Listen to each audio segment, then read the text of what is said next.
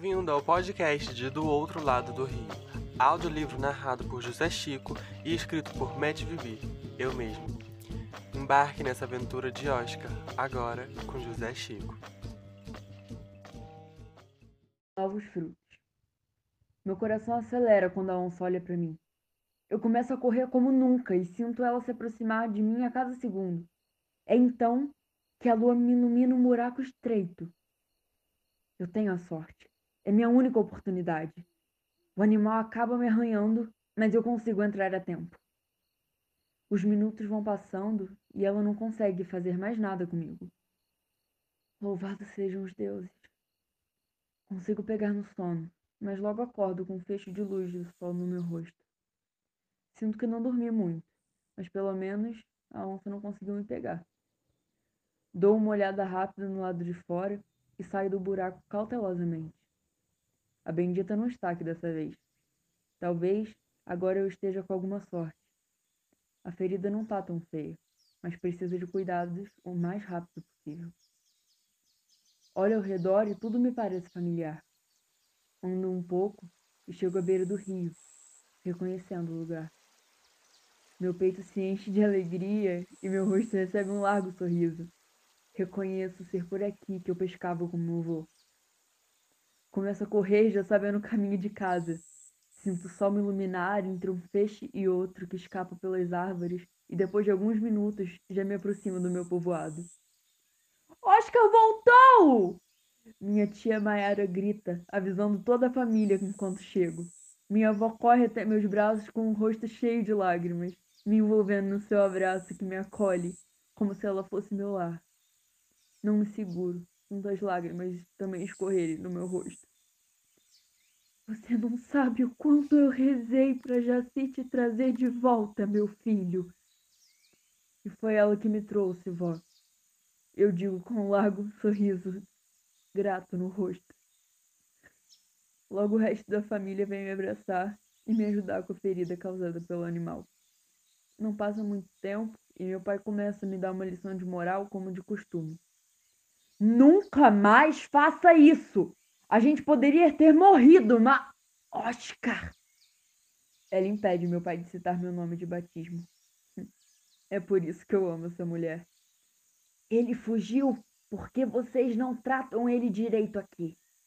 Eu não vou aceitar mais isso. Quero que vocês tratem ele como ele merece. Oscar é assim e ponto. Entendeu, Moacir? Eu ainda tô me adaptando a isso. Meu pai diz meio envergonhado com a bronca, ainda sem aceitar muito bem. Mas eu vou me esforçar mais. Ele promete, desviando o olhar para mim. Juro. Obrigado. Eu digo emocionado, entendendo que esse é o início de um novo ciclo. É muito bom ver vocês de novo digo enquanto observa todos se reunindo e me olhando. Eu descobri o que tem do outro lado do rio. Oi. Desculpem por atrapalhar. Escuto uma voz familiar. E quando olho quem é, meu coração acelera. Ine, Caissara e Ana se aproximaram de nós, um pouco tímidos. Quem são vocês e o que fazem aqui? Meu pai diz com o peito estufado, nitidamente querendo nos proteger. Calma, calma! Eu digo, me aproximando dos três e abraçando-os. Eles estavam lá do outro lado. Estão longe de ser monstros ou bruxas malvadas. Eu digo com um leve sorriso, os vendo e logo olhando para o resto das pessoas. Eles não eram felizes por lá, e eu disse que seria a família deles se fosse necessário. Então agora fazem parte de nós. Minha voz clama sem receio algum. Sejam todos muito bem-vindos. Eu dou um grande sorriso, olhando para cada um ali presente. Eles se apresentam um por um e vão gradualmente entendendo como as coisas funcionam desse lado.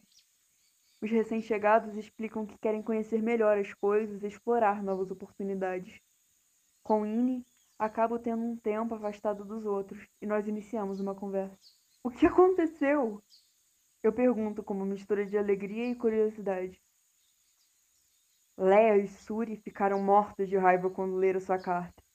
Eu, Caissara e Ana defendemos e aí eu vi o pior lado deles. E me diz calmamente, olhando meus olhos. Espero que ontem você não tenha feito brincadeira com essa coisa de ser família, senão eu acho que eu vou ter entendido muito tarde. Sabe que eu não sou de brincadeiras. Eu digo-lhe dando um tapinha nos ombros. No fim das contas, eu nem fiquei com ouro, eu digo. Então põe a mão no bolso e sinto as sementes, pegando-as em minha mão.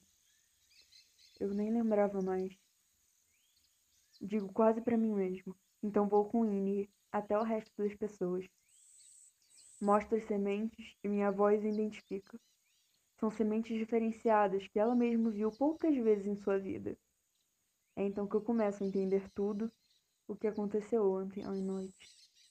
Nós nos juntamos e plantamos cada uma das sementes com cuidado e amor. Assim, plantamos novas árvores e esperamos por novos futuros. Você acaba de ouvir o audiolivro de Do Outro Lado do Rio. Audiolivro escrito por mim e narrado por José Chico. Espero que para vocês ouvir tenha sido tão prazeroso quanto produzir este audiolivro. Aguardo vocês nas próximas histórias, jornadas e mundos.